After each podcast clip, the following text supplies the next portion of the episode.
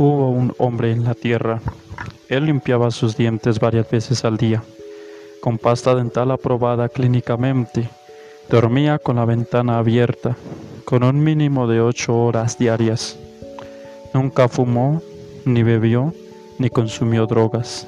Siempre pensó en el sexo seguro y no corrió riesgos. Siempre llevaba consigo su cristal de la buena suerte. Era un buen deportista y desarrolló bien todos sus músculos. Cada tres meses tenía su examen médico.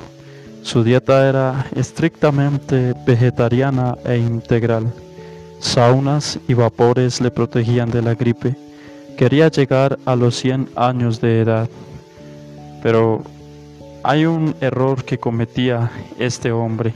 Y uno de los errores que cometen muchos seres humanos es olvidarse de Dios. Pensar que sin Dios pueden llegar lejos. Pensar que sin Dios son todo en la vida.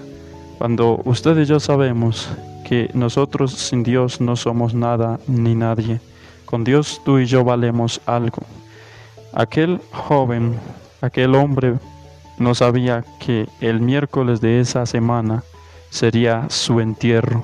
Moriría y había cometido un grave error haberse olvidado de Dios y no haberle dado la gloria a Dios mientras estaba con vida. Él se olvidó de Dios, vivió como si este mundo fuera todo, nunca pensó en la eternidad. Ahora la pregunta es, ¿sabe usted que hay una eternidad? ¿Una eternidad con Cristo o una eternidad sin Cristo en la condenación eterna? La pregunta es, ¿está usted cometiendo este mismo error? Jesucristo dijo, Dad a César lo que es de César y a Dios lo que es de Dios.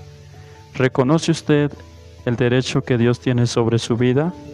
Ahora es el momento de reconocer su error y buscar al Señor Jesús.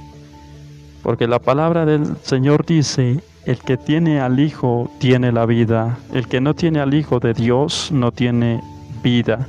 Primera de Juan 5:12.